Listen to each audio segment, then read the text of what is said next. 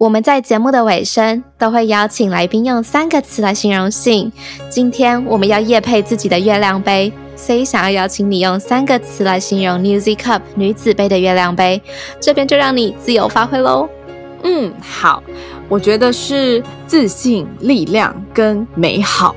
哈，我想要 real 一点的啦。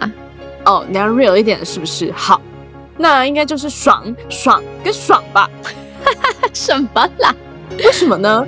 因为月经来的时候都会很想做爱啊。然后如果你用月亮杯的话，你就可以干干净净、清清爽爽的自慰嘞，多快乐啊！没错，我们创办的品牌 Nizzy Cup 女子杯月亮杯套组现正开卖喽！现在购买结账输入 SOS 就可以立即享有五五折优惠，优惠价只要一二一零元哦，也太划算了吧！快把优惠码分享给你身边各个有月经的朋友，还不会去搜寻 Newsy Cup 女子杯官方网站 n u z i c u p 点 c o m，让茶跟玉陪伴你进入月亮杯的世界。欢迎来到 s h o u t o u Six 无性不谈的性教育小教室性病篇。本集内容由现任台大医院感染科主治医师林冠莹医师监制。如果想要得到更完整的图文资讯，欢迎点击我们放在节目资讯栏中的连结。听节目的同时搭配文章一并服用，能更快接受资讯哦。也欢迎将本集分享给需要的朋友，补足我们在成长过程中稍显不足的性教育吧。好，那我们就废话不多说，快点进入今天的主题吧。Go Go！嗨，大家好，欢迎来到 Shout Out Sex，我是茶。嗨，大家好，我是玉。呃，我们今天这集是我们继上次的性教育小教室生理女性篇，接下来我们迎来的是性病篇。然后我们今天这集就邀请到了我们这一个系列的监制，节目监制就是他有帮我们过过所有节目的内容，确定没有问题之后才播出。对，那我们邀请到了这位合作的医师来跟我们聊聊，哎，性病这件事到底是怎么一回事？这样子。我想要先问玉，你有什么相关的性病经验吗？如果你愿意讲的话，我有一任对象在关系开始前跟我说他有 HPV，所以你们那时候还没有性经验、性性行为。对对对对对对对对对。哦吼，后来嘞？然后也是因为这样，所以我才开始去打疫苗啊什么的。所以哦，所以蛮感谢 历任的。所以你哎，等一下，等一下，所以你知道他有 HPV，他是确定有这个病原体在他体内，是的。然后你打了疫苗之后，你就觉得跟他上床是没有问题的，这样子。对，等到整个三剂都打完之后，是的。OK，所以你不会担心，或是说，甚至说你不会觉得说，哎，你为什么得到这个这个性病，然后就怀疑他要干嘛干嘛之类的。哈，可是要怀疑什么？我不知道哎，当时可能没想那么多吧，我没有想那么多哎。哦，没有，要怀疑怀疑，你说怀疑他怎么会得到性病是吗？不是说怀疑啦，但是就是应该很多人会，就性病之所以会被污名化，就是因为大家都觉得说，哦，你就是很乱呐，然后一天到晚跟别人上床啊，都不带套啊，才会得到这病嘛。就是这是我们今天要讨论的很大的部分，就是说，哎，性病这个东西被污名化了。哦哦，但是因为当时我们还没有在一起啦，所以我觉得好像还好。就如果我们当时已经在一起了，我可能才会想这些，但我们就还没在一起啊，所以嗯，OK，嗯，就是关系开始前，对，嗯，我我自己是完全没有这方面的经验，我有打 HPV 疫苗，但是那是因为。呃，我有亲人是在医疗产业工作，然后他就叫我打了，然后我就打了，然后我也没有问说这是什么，然后直到有一天，我想说我要来打 HPV 疫苗，然后我就跑去问他，咚咚咚的跑去问他说我要怎么样可以打 HPV 疫苗？他就说你早就已经打完了，我就哦，really cool, that's great。对，所以呢，这就是我的经验。了解。然后我觉得很有趣的一件事，想跟大家分享，就是我在做这一系列的写稿的时候，就是跟之前生理女性篇的性教育小教室一样，就是都是我在把稿写出来，然后我会给医师过目，然后让医师看说，哎，这个资料内容有没有问题吧？没有问题之后，才会请预，然后还有我再来来录音。然后我那个时候。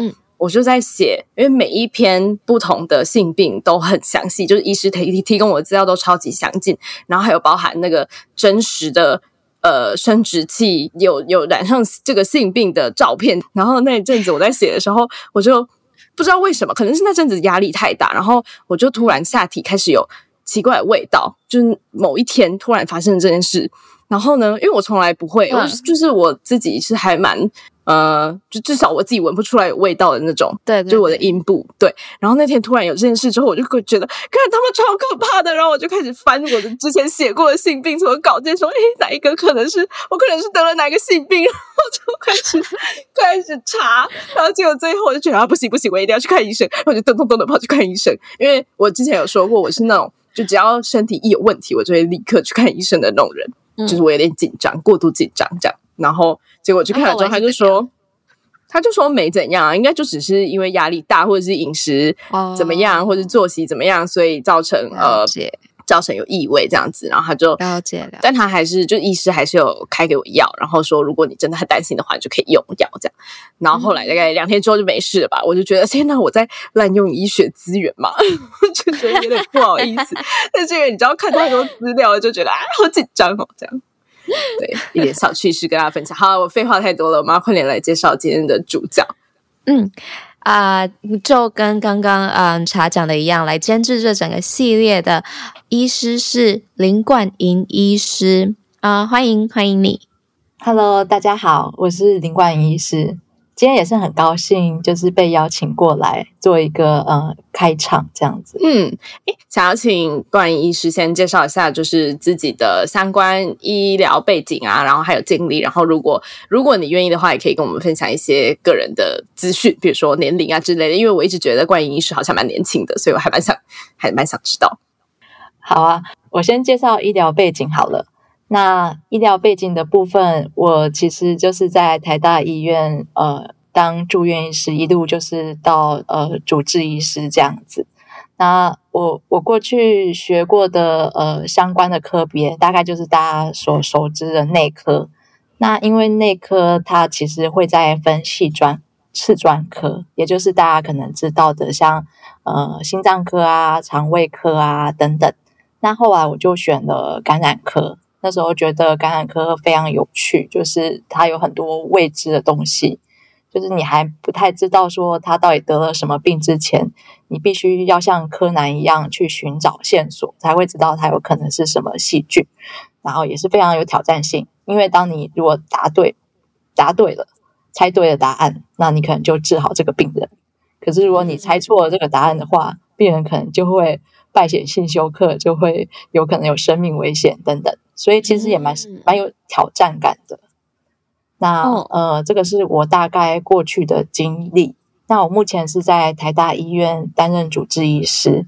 那我自己所主要在呃治疗的病患也是跟性病有关系的。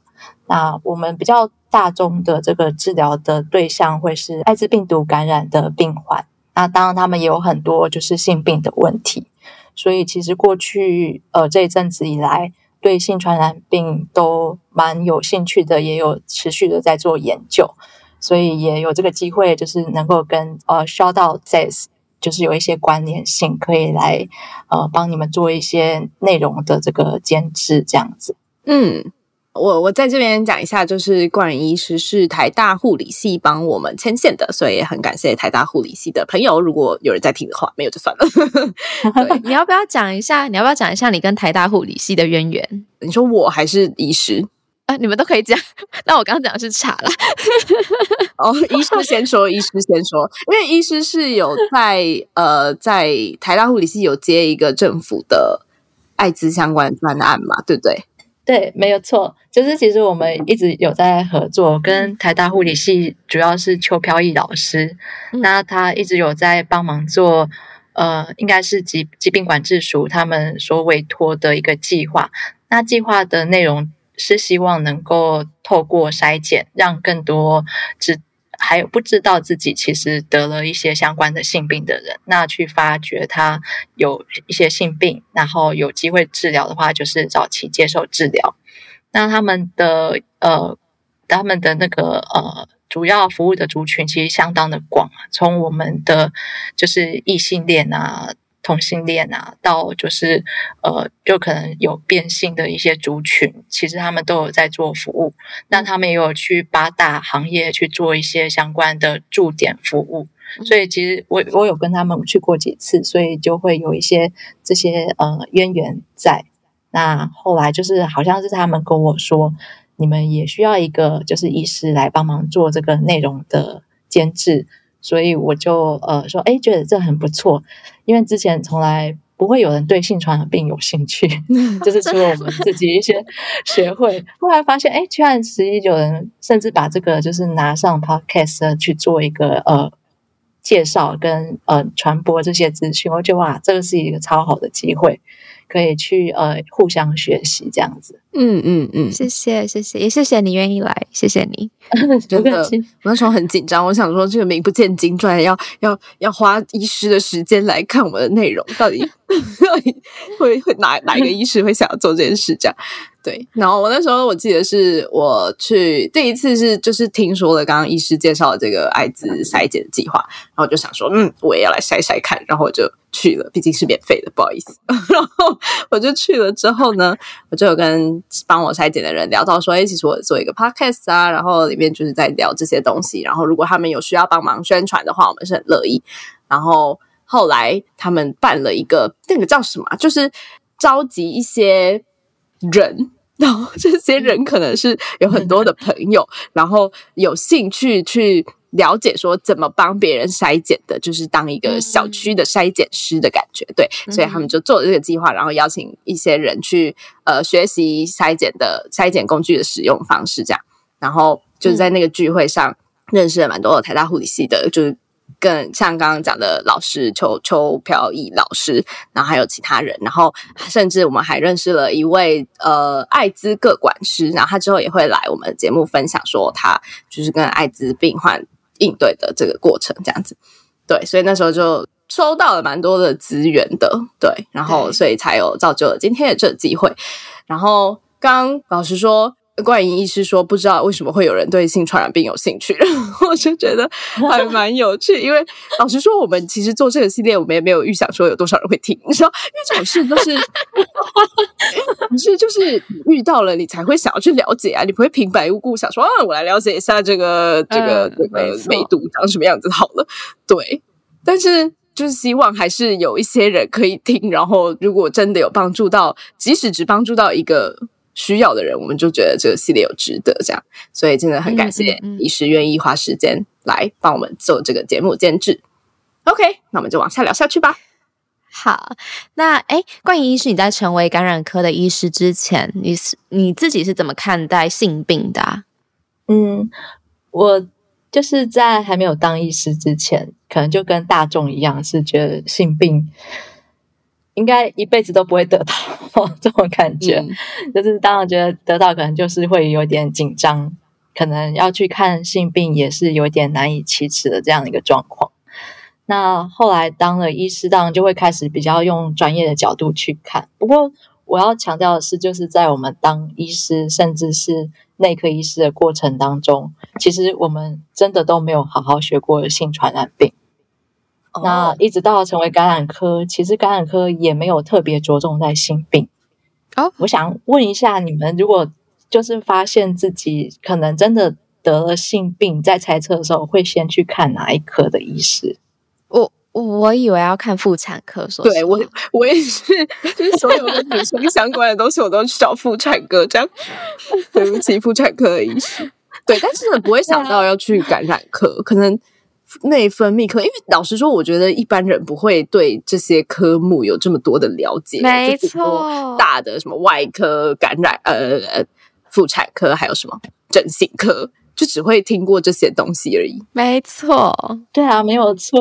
我觉得大家知道感染科，大概是得了，就是从新冠病毒之后才认识了感染科。哦，应该是这样的一个状况。那在这之前，其实感染科的确。大家得了性病都不会来看我们，因为他们如果是皮肤啊长了一些梅毒的病灶啊，或是就是像刚刚讲的菜花，它可能是长在肛门上等等，这些他们一定会去看的是泌尿科、皮肤科、妇产科。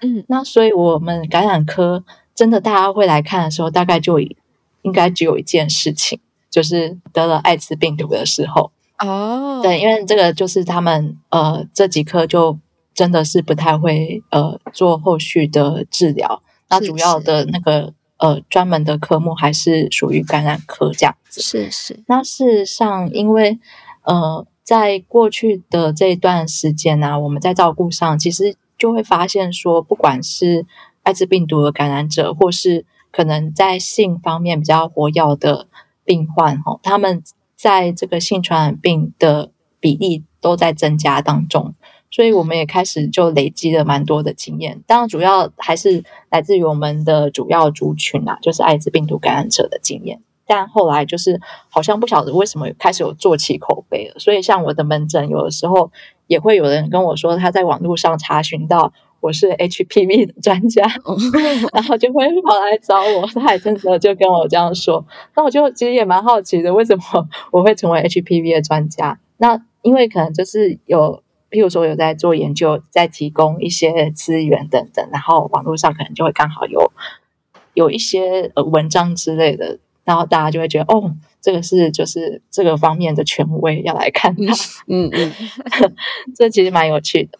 那呃，在在成为就是呃感染科的医师之之后啊，看待性病的感觉就会不太一样，因为其实你也是经验就开始累积了，所以就会开始对性病觉得好像也是见怪不怪，大概就是这种感觉。嗯，那想要问医师的经验，临床上最常见的性病是哪一种呢？呃，如果是嗯不是艾滋病毒，因为我们的确是艾滋病毒的感染者是最多，但是事实上，我想一般的医师接触到最多的性病大概有三种吧。一种是梅毒，梅毒它就是很特别的是，它会有好多的不同的表现，但是它最常表现就是皮肤上会有一些红疹，这是最它最常见的。那到时候也许大家有兴趣，对梅毒有兴趣的话，也可以再收听后续的几集哦，再介绍梅毒的部分，可以期待。那第二个可能蛮常见的是尿道发炎，尤其是男生，他就会我们都会说他的那个尿尿的地方流鼻涕，因为他就是会在尿道口的地方有一些黄色的脓出来，就很像流鼻涕，那他会觉得有点疼痛。通常都会是淋病啊或披菌感染，所以这几集也会有这样的内容。嗯，那第三个就是菜花，因为它也是非常外显，就是它长在肛门上，有时候也会长在其他地方。可是它就是很明显，如果它长够大的时候，你就会觉得它真的很像我们吃的菜花，花野菜就是我们平常在煮菜的那个菜花，真的很像。那那所以就是呃，最常见的大概就是三种，而且。非常困扰他们，他们大概得到之后就会马上来找，因为都是非常容易被发现。举例来说，我今天要有性行为，我打脱下裤子，马上就看到对方有菜花，那可能就会被拒绝，就是就会面临这样的一个状况，所以他们一定会马上冲来解决这件事情。嗯嗯嗯嗯，哎，我跟你说，我就是常常幻想我自己如果跟某个新的对象要上床的时候，我如果裤子他裤子脱下来，然后真的上面长了什么东西，我会有什么反应？哎，你有想过这件事吗？玉，嗯，我没有特别想过这件事，哎，但如果你现在讲了之后，我就会请他穿回去啊。可是你不觉得这个感觉很容易？他会不会什么恼羞成怒之类的吗？我就一直很害怕这件事。我说：“哎，不好意思，你上面看起来好像有性病哎，你要不要先去看个医师再来？”就很就就他会吗？会吗？我不知道了，没有想过哎。我觉得这件事情对我而言好像蛮合理的，合理的。就我可以很自然的跟对方讲：“哎，我觉得你可能要看个性病哦。”好吧，啊哦我。嗯，对啊，我我觉得也有可能是，可能不会真的去看，就对啊，然后我也不会再见到这个人，所以就也不会管他了，这样。哦，OK，合理。对啊，就按你不喜欢我就不喜欢我吧。哦，所以你知道我写完这一整个系列，我觉得必须向大家呼吁的，就是做爱的时候要开着灯哦，至少要小夜灯，这样 才可以看到对方的生殖器上有没有奇怪的东西。真的，因为很多。我觉得很多女生，因为我认识的都是女生嘛，女性生理女性异性恋，她们就会觉得说，哎，很害羞，然后想要关灯来做这件事，这样。但其实不知道那个，而而且像像梅毒，刚刚医师讲到梅毒，然后医师有给我看过那个照片嘛，它其实没有明显凸起物的，对不对？对啊，梅毒没有明显的凸起物，但是它非常明显的是，它全身都会有红疹哦。然后我那时候还有遇过一个很有趣的事情，就是他打完新冠的疫苗，他跟我说，就是打完新冠疫苗，他就开始起红疹了，然后全身越来越严重，然后最后就是从他的呃躯干啊到四肢都是这个红疹。可是因为就是凭着自己看了真的很多的案例之后。我还是觉得这个疹子相当的像梅毒，所以我就顺手帮他抽了梅毒，这样结果就发现，哎，真的是就是急性感染这样。哦，所以那个疹子其实还是非常明显，就你就可以想见是一个，比如说如果是药物疹的话，它就是一个非常明显的药物疹。哦，原来是这样，对，所以大家要。灯开下去，打下去，看清楚，再再上床，好不好？我我想要问医生一个问题：如果刚刚这一题问你呢？就今天对象，你一看到他，你就觉得用医生的眼睛一看就知道这不对，你会怎么跟他讲啊？可能就只讲，只想说，哎，隔天我们整间见喽。我觉得这个不对，先停下来。抽个血，再治疗完再说，像这样吧。对，这真的这个很需要 EQ 诶，你知道吧？我自己觉得啦。对，好像是哈。嗯，对啊。如果刚好遇到喜欢的对象，对呀，你看，尤其是喜欢的对象，假设是一夜情啊，不要说一夜情约炮好了，就算了吧，你就拜拜再联络啊，不要联络了。但如果喜欢对象怎么办？啊，就跟他讲啊，啊，就治疗完我们还可以在一起啊，这样不是很好吗？假设他今天得了 COVID 好了，然后他跟你第一次约会的时候，他就跟你说：“哎，我现在得 COVID，你会怎么样嘛？”就哦，我再也不要见你了。不会啊，我觉得这个可能就跟性病污名化有点关系，因为就好像你得了性病，你就是在暗示说：“哎，你可能性生活混乱呐，然后你没有做好保护措施啊之类的。”然后假设我今天真的跟你说：“哎，你可能得了性病”，那你就会对方可能会以为说你在暗示些什么，这种感觉，我自己觉得好像会这样，嗯。对，没错，哎，嗯，OK，好，我们接着接着这个反应来问医生。所以，一般来向你求助的病患，他们一般会有什么样的态度啊？他们会感觉很很愧疚，或者是很就觉得自己好像做错什么事的感觉吗？嗯，大部分都有，而且我觉得分年龄好像还有不同的反应。就是通常那个我们有时候会遇到年纪超级大，就是呃年长者。那他们呃，就是如果得了性病，然后家人带刚好就带他们过来，那通常他可能就是蛮年轻的时候得的性病，但是一直没有治疗啦，所以后续才会这么年纪大的时候再被我们遇到这样子。嗯那他的家人都可能会先被知会，举例来说，就是他的呃艾滋啊，或者是梅毒是阳性等等，然后他们的家人就会很担心，就是。家里的呃，譬如说另外一半的年长者知道啊，或是甚至他们害怕年长者自己知道，会有一些情绪上的波动，所以他们都会一边就是请那个年长者跟您讲一下有没有症状，一边在后面摇手，就跟你说。不要不要不要讲，不要不要跟他讲他得什么病，然后一边眨眼睛这样子，就很像得了癌症的感觉。那不过我们大概就是也会知道说，这种通常就是要跟他讲的正向一点，所以呃，大概也不会就是讲的真的很呃很很很直直白这样子。那另外一种就是很年轻的，很年轻的他来就是也是会有点紧张跟害羞，可是他们通常都会。很紧张，因为他们很害怕这个会影响他们后续的一些呃性行为啊，还有就是性生活或者是之后生育的一个情形，所以他们会，我看到蛮多人就是会自己做很多网络上的研究，就是他会去看很多的文章啊，或者是内容，然后写问想问很多问题，然后就会写了很多问题，一个一个的问这样子，所以。在咨询上就会要花非常多的时间去回答他这些问题，大概是分成这两种。不过的确，他们就是都会有这种紧张、羞愧的态度。哦，哎，我突然想到一个，我某一任交往对象啊，然后当时已经交往了，而且是发生过性行为数次，就可能交往两三个月这个状态吧。嗯，然后呢，呃，有一次我们就即将要发生性行为的时候，我们都一起看到了他的阴茎上有一颗一颗的凸起物。嗯嗯嗯嗯，然后我就，哎，我我好好像也没有特别讲什么，就我们就一起说，哎，这好像不太对耶。然后我们就停止了当下的性行为，他就打电话去找医生，然后然，后就那个是因为，嗯，因为天气太干，然后皮肤有点疹子啦。嗯后来，对，但当下我就在想说，因为当下我们也不知道是什么嘛，所以嗯当下好像真的是会紧张，但紧张的点是，诶，啊，到底怎么来的？这样子，我觉得就是有一点，嗯，知识知识上的不足，因为平常你真的不会跟朋友聊性病。所以嗯你本身就不知道，你连要查资料都不知道从何查起。就我今天要输入，至少我要输入一个病的名字，我才能查嘛。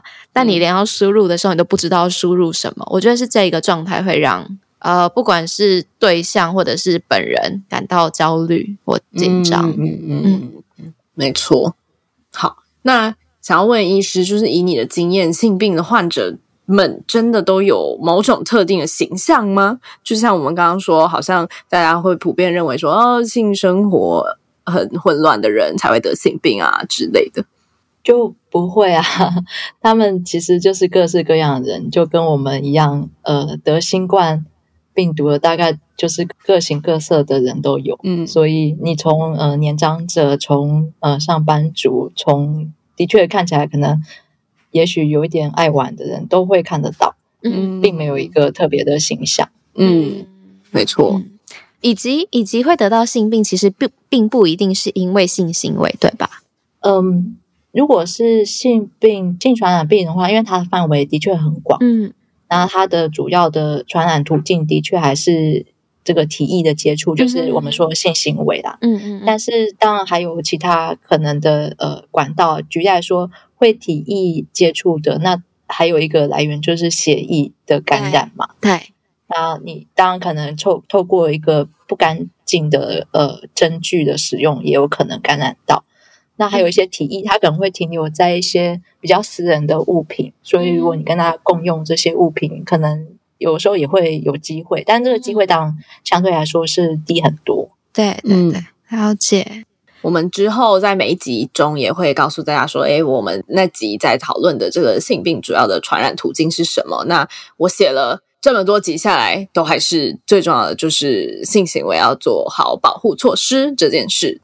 对，然后在这里也再讲一次说，我们之前的性教育小教室的内容有有分享避孕的方式嘛，有很多很多种避孕的方式，但是目前为止就只有保险套这个物理性的避孕措施是可以同时防治预防性病的，这样。预防对对，就是像你假设吃了什么避孕药之类，但是还是没有戴保险套，那还是会有性病传染的可能性比较高啦。这没样，错，没错。好，我们在看医师提供的参考资料的时候，里面有提到治疗的时候都要跟患者解释，有些人可能有病原体啊，但没有病征，以免引发病人跟伴侣间的误会，甚至医病关系紧张。关于这个部分，是有什么样的案例可以跟我们分享的吗？我我想要先我想要先补充一下，就是我在写访纲的时候，为什么为什么会写这题，就是因为我觉得很有趣。就是我因为医师提供给我的资料都是可能是给医师在做诊疗的时候可以参考的嘛，所以就会写到说，诶，你诊诊治的时候应该要注意什么事项这样。然后我看到好几个性病的内容里面都有这一段，然后就觉得哦很酷诶，就是不是很酷啦，就是医生还要顾及这些事也是很辛苦这样。他就是他的意思是说，假设你今天这个患者，你跟他说哦，你 OK，你就是菜花好了，然后你可能跟他说菜花最大的传染途径就是性行为嘛，那这件事。如果你没有解释清楚的话，可能就会导致他的身边的人说：“但是我又没有菜花，为什么你有？你是不是跟别人上床之类的？”然后我就觉得说：“哦，这个好像就是在电视剧里面蛮常发生的。”然后就想，所以才想问医师说：“诶，是不是真的是我们想象这样？就是也跟刚刚讲的说，呃，可能我告诉你说你有性病，可能要去检查这件事，好像有一个暗示是一样的意思，这样。”对啊，就是像茶讲的这样子，其实我们在治疗性病都会很怕打坏他们的关系。举例来说，就是因为有时候有症状，呃，像尿道炎，男生就是比较多，然后女生比较常见的可能就是她的阴道分泌物会比较多的状况。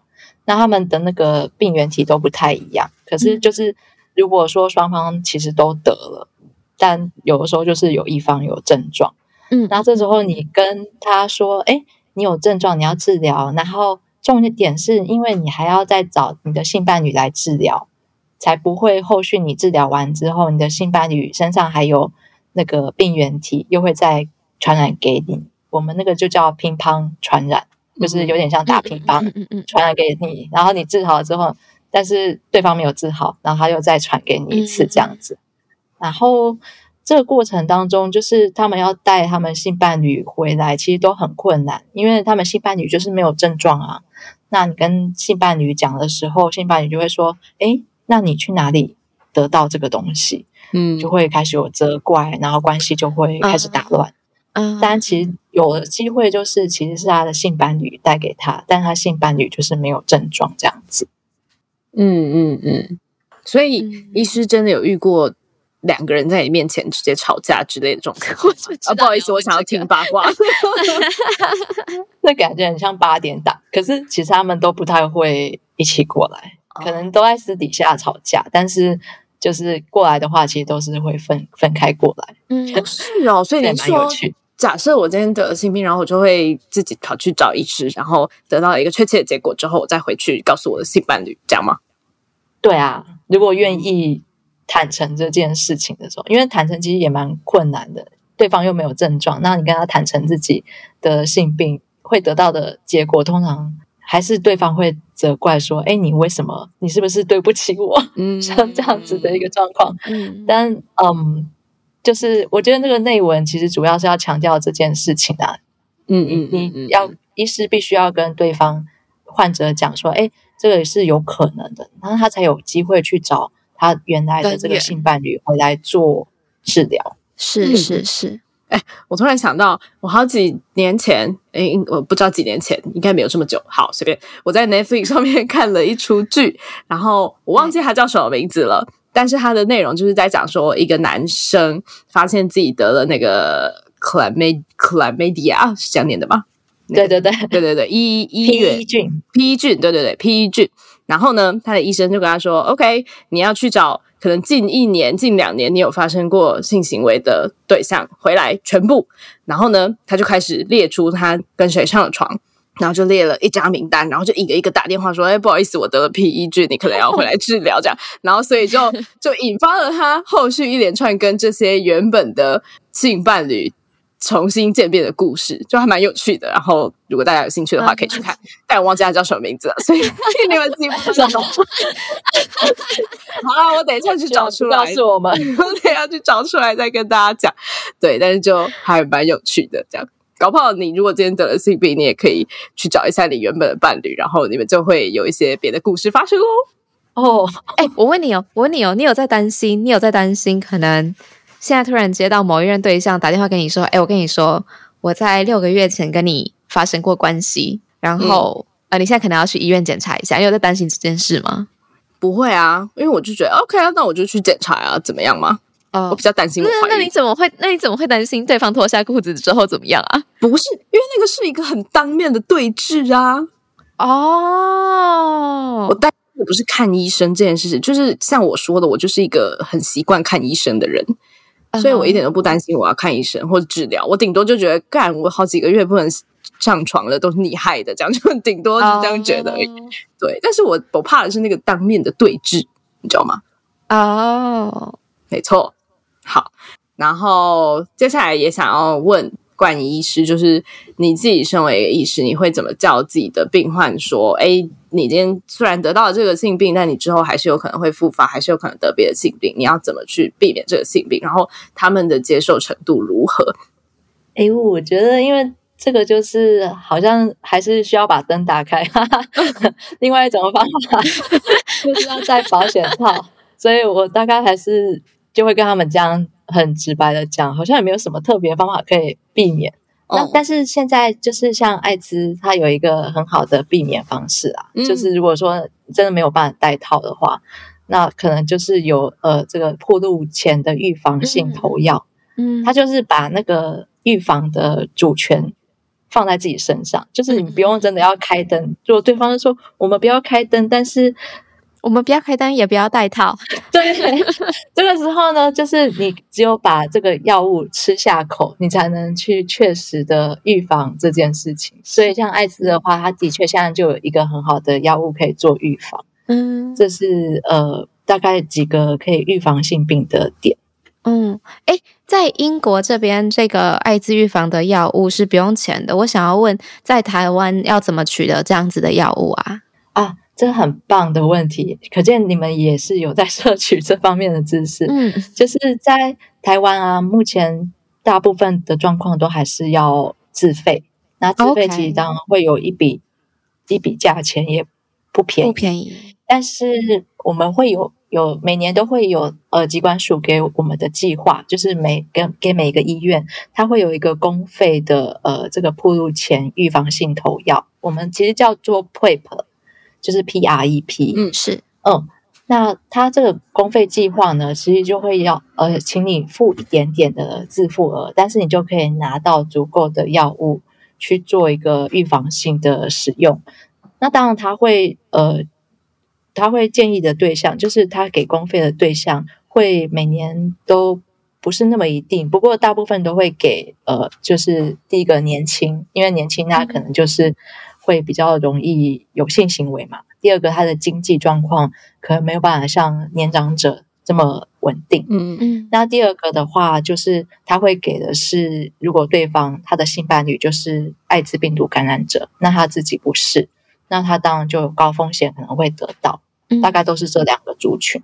嗯所以如果有听到的人，就是刚好是符合这样的对象，其实网络上查都查得到这个公费 PREP 的一个呃条件。嗯，了解。好，那既然讲到这个，顺便问一下，就是假设我今天诊治出来了，真的是性传染病，假设菜花好了，但这个治疗的费用，像什么电烧啊什么之类的，都是我要我要自费吗？还是如果是一般的疾病，就是性传染病，其实也是一般的疾病啊。所以，我们如果有缴健保的费用的话，我们就是可以享用健保哦去支付这些费用，这是没有问题的。那刚刚讲到这个 HPV，我觉得也很棒。它 HPV 它是也有预防措施的，就是像刚刚玉讲的，我们去打 HPV 的疫苗啊，它也可以做一个主动性的预防。所以事实上，有些性传染病它是已经有主动性的预防嗯的一些措施，这个也是一个可以注意的事情。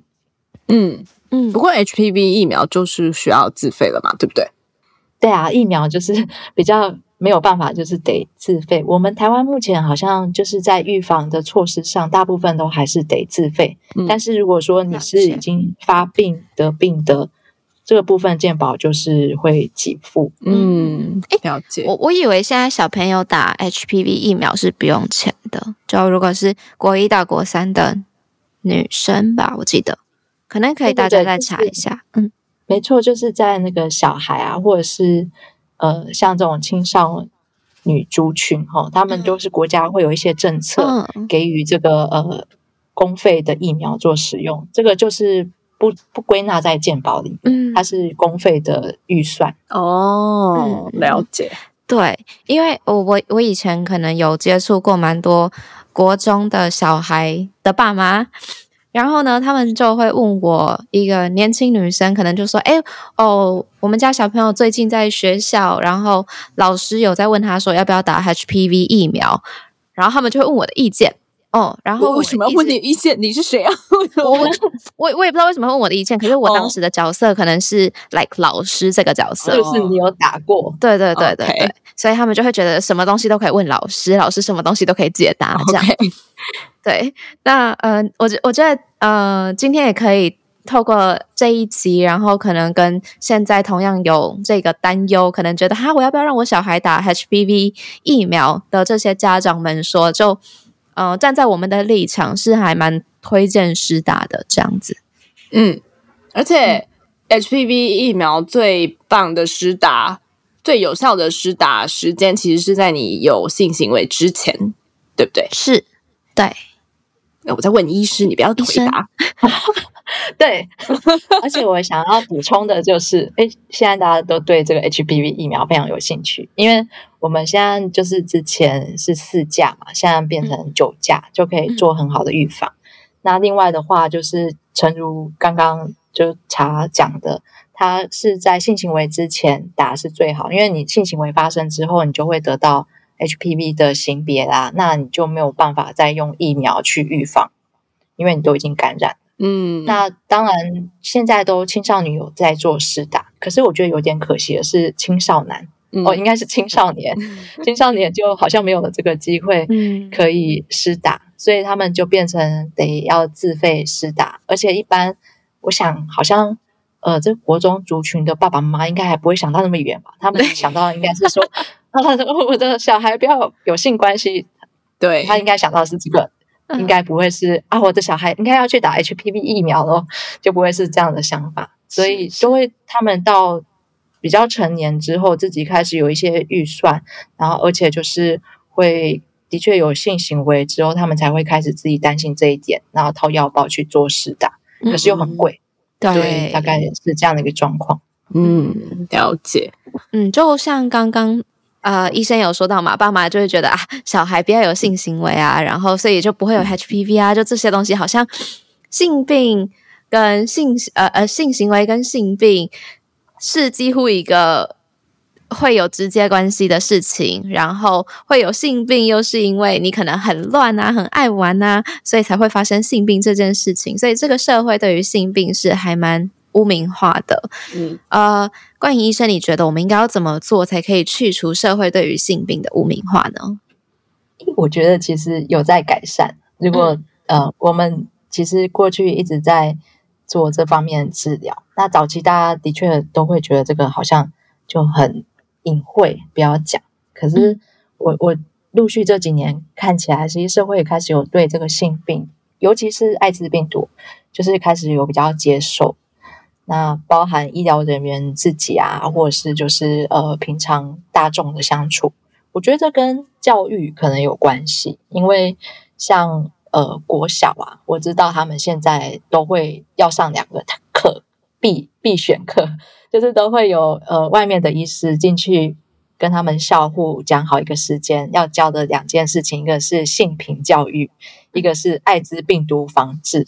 嗯。所以，好像在教育的过程当中，他们开始知道说，哎，要尊重两性。有的时候是性别的表现可能不太一样，那有的时候是你要尊尊重，就是对方可能是比较喜欢男生喜欢男生啊，或女生喜欢女生这样的一情形。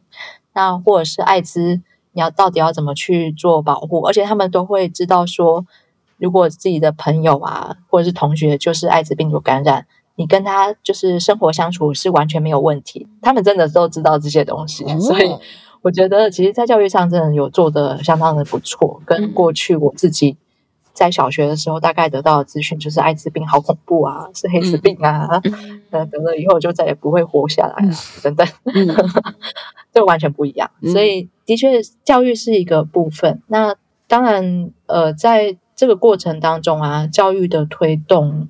等等，就是有待于我们呐。所以像呃，医师啊，像老师啊，像就是像你们，就是有在做这方面的内容的呃教育，我觉得就可以让很多人开始认识性病，也觉得不会那么难启齿。这样，嗯嗯嗯嗯，没错。现在还蛮多在提倡呃，就是相关资讯的，像艾滋就有那个。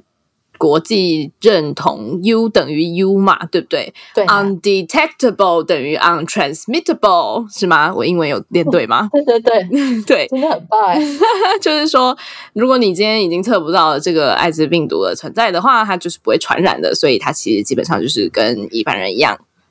的一个生活状态这样子，但当然还是有需要注意的地方啦。但就是意思就是说，大家不需要太去害怕这个东西。然后再来也有讲到说，就是我们之后在艾滋呃这一集里面有就是提到说，哎，其实艾滋你只要好好治疗，好好的控制它的病毒量，你其实就是寿命是跟一般人一样的，这种东西都有介绍到。这样是的，我好荣幸哦，就是刚刚医师说那个什么一些组织、一些老师，然后还有你们，然后我就觉得哦，我们也算是这个行列。教育的行列，对，没错。OK，好，那如果说就是以医师的观点来讲的话，你觉得性病应该会放在哪一个阶段的儿童性教育啊，或大人性教育来进行，或者是说在这两个阶段进行的方式有没有什么不同？这两个阶段，因为他们知道的东西都不太一样，所以的确是有些不同。我我过去其实，在做那个艾滋病毒教育或者是两性平等 教育的时候，其实啊，我就会注意到，有时候他们是国小一年级哦，幼稚园幼幼班到六年级一起带过来的一个状况。哦，那你在讲的时候，就是你就会发现每一个年级的表现都不太一样。就比如说幼幼班就会开始自己吵闹，然后一二年级的话，他们可能就是就是不太知道你在讲什么，开始在发呆。但五六年级他们就会变得很敏感这样子，所以好像同一个讲法，他们会接受程度就不太一样。那的确就是好像是得用他们的语言，他们所能接受的语言去跟他们讲。不过我自己在讲的过程当中，我大概就会去试探他大概了解的程度。因为每个小孩他个体还是不太一样，就算他年纪是一样，那他如果可以接受，他听得懂你在讲什么，你才有办法继续讲下去。那不过讲的原则大概就是方向都是一样的，就是举例来说，性行为啊，要注意什么事情啊，然后要怎么去保护你自己啊，嗯，等等这些。如果你自己有小孩的话，你会怎么去带领他一起领导性病这一块的知识啊？也大概就是这样子诶，我想我应该就会跟他说，呃，分享我自己在呃看这一方面疾病的事情。那举例来说，我我就会跟他说，艾滋病毒啊，要很小心啊。那要怎么去预防它？那也会跟他说，哎，你要小心啊，要跟喜欢的人有性行为。那有性行为的话，也要注意一下说。呃，对方有没有可能是你不太熟识的，所以必须要戴保险套等等，所以也是一样，是跟上一个问题一样，就是我们会去领导他这样子，嗯嗯，那看他了解到什么程度。你你觉得几岁跟他讲艾滋这个概念，他会比较好理解？我相信很多很多校友，就是我们的听众，很多校友。应该都有这样子的疑问，就是我到底应该在小朋友几岁的时候开始跟他聊艾滋，或者是跟他聊梅毒？好了，我觉得大概五年级会听得懂哦。但五年级以下的话，的确你可能不一定要讲疾病的名字，你可能跟他讲说要小心的东西是说，呃，要他自己保护自己啊。如果有人去摸他的隐私处等等这样的事情，反而就不太一样。五年级以上好像。他们可能开始有一点知道了，所以他们可能不只是被动的角色，就是他们不一定是完全被侵犯的角色。嗯，他们有时候扮演的也会是，就是呃主动权的那一方。那当这一部分的话，就是要告诉他们说，哎，要呃对象要可能要挑选啊，然后就是你要注意怎么去保护自己等等。嗯，了解。这边可以分享给大家一个，就是 UNESCO，UNESCO 的中文是什么？让我来查一下。联合国教科文组织吗？哦，你上次好像这样讲的。对，联合国教科文组织呢，他们有做了一个国际性教育指导纲领。Well，中文翻起来是这样啦，英文就是 Sexuality Education Guidelines。对，然后它就是内容，就是说他把孩子区分成四种年龄层，然后每一个年龄层你应该要让他们知道哪些事，然后他们可以吸收到哪些程度，他都帮你写的非常清楚。因为我下载来看了，好累。然 后对，但是就是假设你有这方面的疑虑的话，你可以去参考，它也有中文版这样子。嗯嗯，好好。那节目来到尾声喽，一般我们都会在节目的尾声邀请来宾向主持人提问一个和主题相关的问题。嗯，冠仪医生这边有什么想要问我们的吗？嗯，我其实就是延续刚刚的话题，我其实是非常有兴趣。其实我自己有去你们的 podcast 看过哦，内容真的很多，从呃这个器官的解析，一直到就是呃怎么去享受性行为啊，或是就是这个性行为有什么可能会发生的事情都有诶、所以其实也蛮好奇，就是你们最常被呃这个点阅的呃级别啊，或者是大家最好奇的级级别，以及就是你们会期待这个主题，的确真的会有人想要知道吗？我是蛮好奇的。你说你说性病这个吗？对啊，Well，我我觉得我觉得很像是刚刚茶一开始讲的啦，嗯，可能大家不会现在就听，但当今天假设他遇到这样子的一件事情的时候呢，他会有至少有一个窗口可以呃寻求协助，或者是找到比较相对正确的观念，这样子。嗯，而且我觉嗯得对，就是做这个系列，也不是说全部人都要全部给我听完背起来，说梅毒的病原体是什么，菜花病原体是什么。我们没有要考试，我觉得主要是想要告诉大家说，哎。这个议题是需要被重视的哟。然后你如果想知道的话，这里有一个管道，这样嗯就是也是去污名化的一部分吧。就是说，当我们是是愿意讨论它的时候，它应该就是一个嗯，大家可以去用正面的角度去看待的问题，这样子。嗯嗯，对对对，然后可能听过之后，就会多少有一点印象，或者是有这个概念在。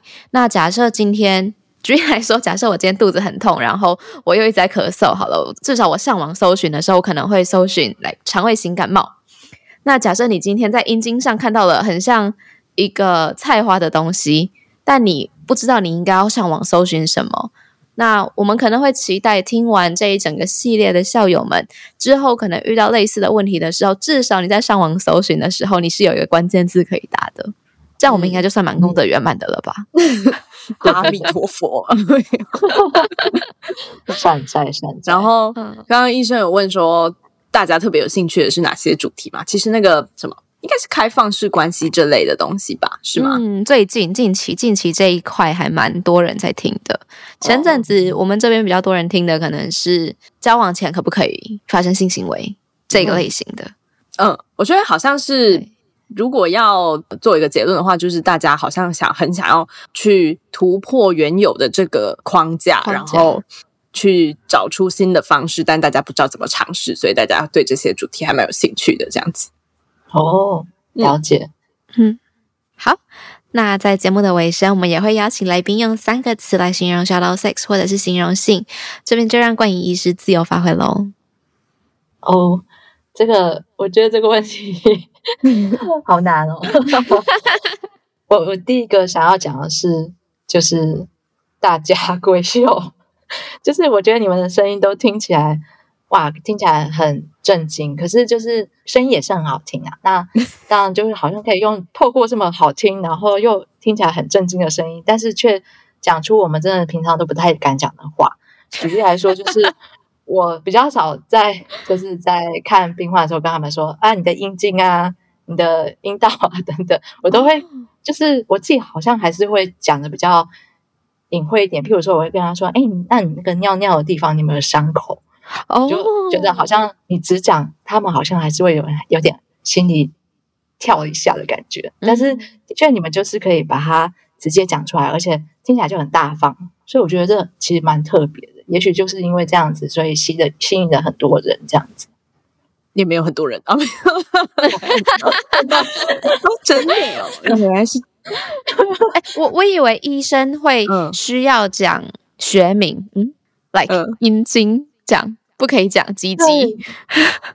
对，哎，对啊，是的确好像应该讲学名，但是讲学名，感觉他们好像又觉得太震惊了一点。哦，所以我就会用另外一个转化的词来跟他讲，这样子。嗯我们有些蛮好玩的，就是呃讲话的那个技巧。譬如说，我我分享一个，就是我们大概都会跟他说：“哎，你这个病啊是怎么得到的？”如果一般人可能会是这样问：“哎，你怎么得到这个病的？”但是其实我们都会问他说：“哎，你是怎么被传染的？”那这时候他就会觉得啊，哦终于有人了解我，我是被传染被动而不是式，哦，，对，就真的好好好有学问哦。对啊，我觉得有一些蛮有趣的一些嗯说话技巧。那这个嗯尿尿的地方，我好像也是，就是不晓得是跟哪一个长辈学的。的确，好像在问的时候直接讲学名，他们有时候 会觉得心惊胆跳一下。但后来发现，问他们说尿尿的地方啊，或是什么呃的地方，他们反而就比较自在一点。嗯嗯，对，这确实是因为其实来上我们节目了，我们就预设他们说好像对这件事也可以比较坦然的讲嘛，但其实大部分的人都还是会隐晦的讲，就是说，哎，如果我们呃发生性行为的话，就不会说做爱，不会说打炮，然后就之类的，然后比如说妹妹私密处就不会说阴部这样。嗯嗯所以我觉得就是大家对对这些词汇都还是有保有怎么讲呢？一个既定的不好的印象，这样也不一定是不好啦。哦，对害羞，说不定是害对，就是自己害羞，也怕对方就是害羞这样。嗯嗯嗯嗯。好，还有还有别的词要跟我们分享吗？呃，会我良多嘛？开始翻字典，你知道？我觉得如果有有固定收听的校友，应该会觉得哇，这个收获真的很多，因为我看那个内容真的是从非常生活化到就是如果很知识性的都有。所以可能就是像你刚刚讲的功德圆满啊，会我良多，可能可以得到一个那个匾额这样子。功德圆满。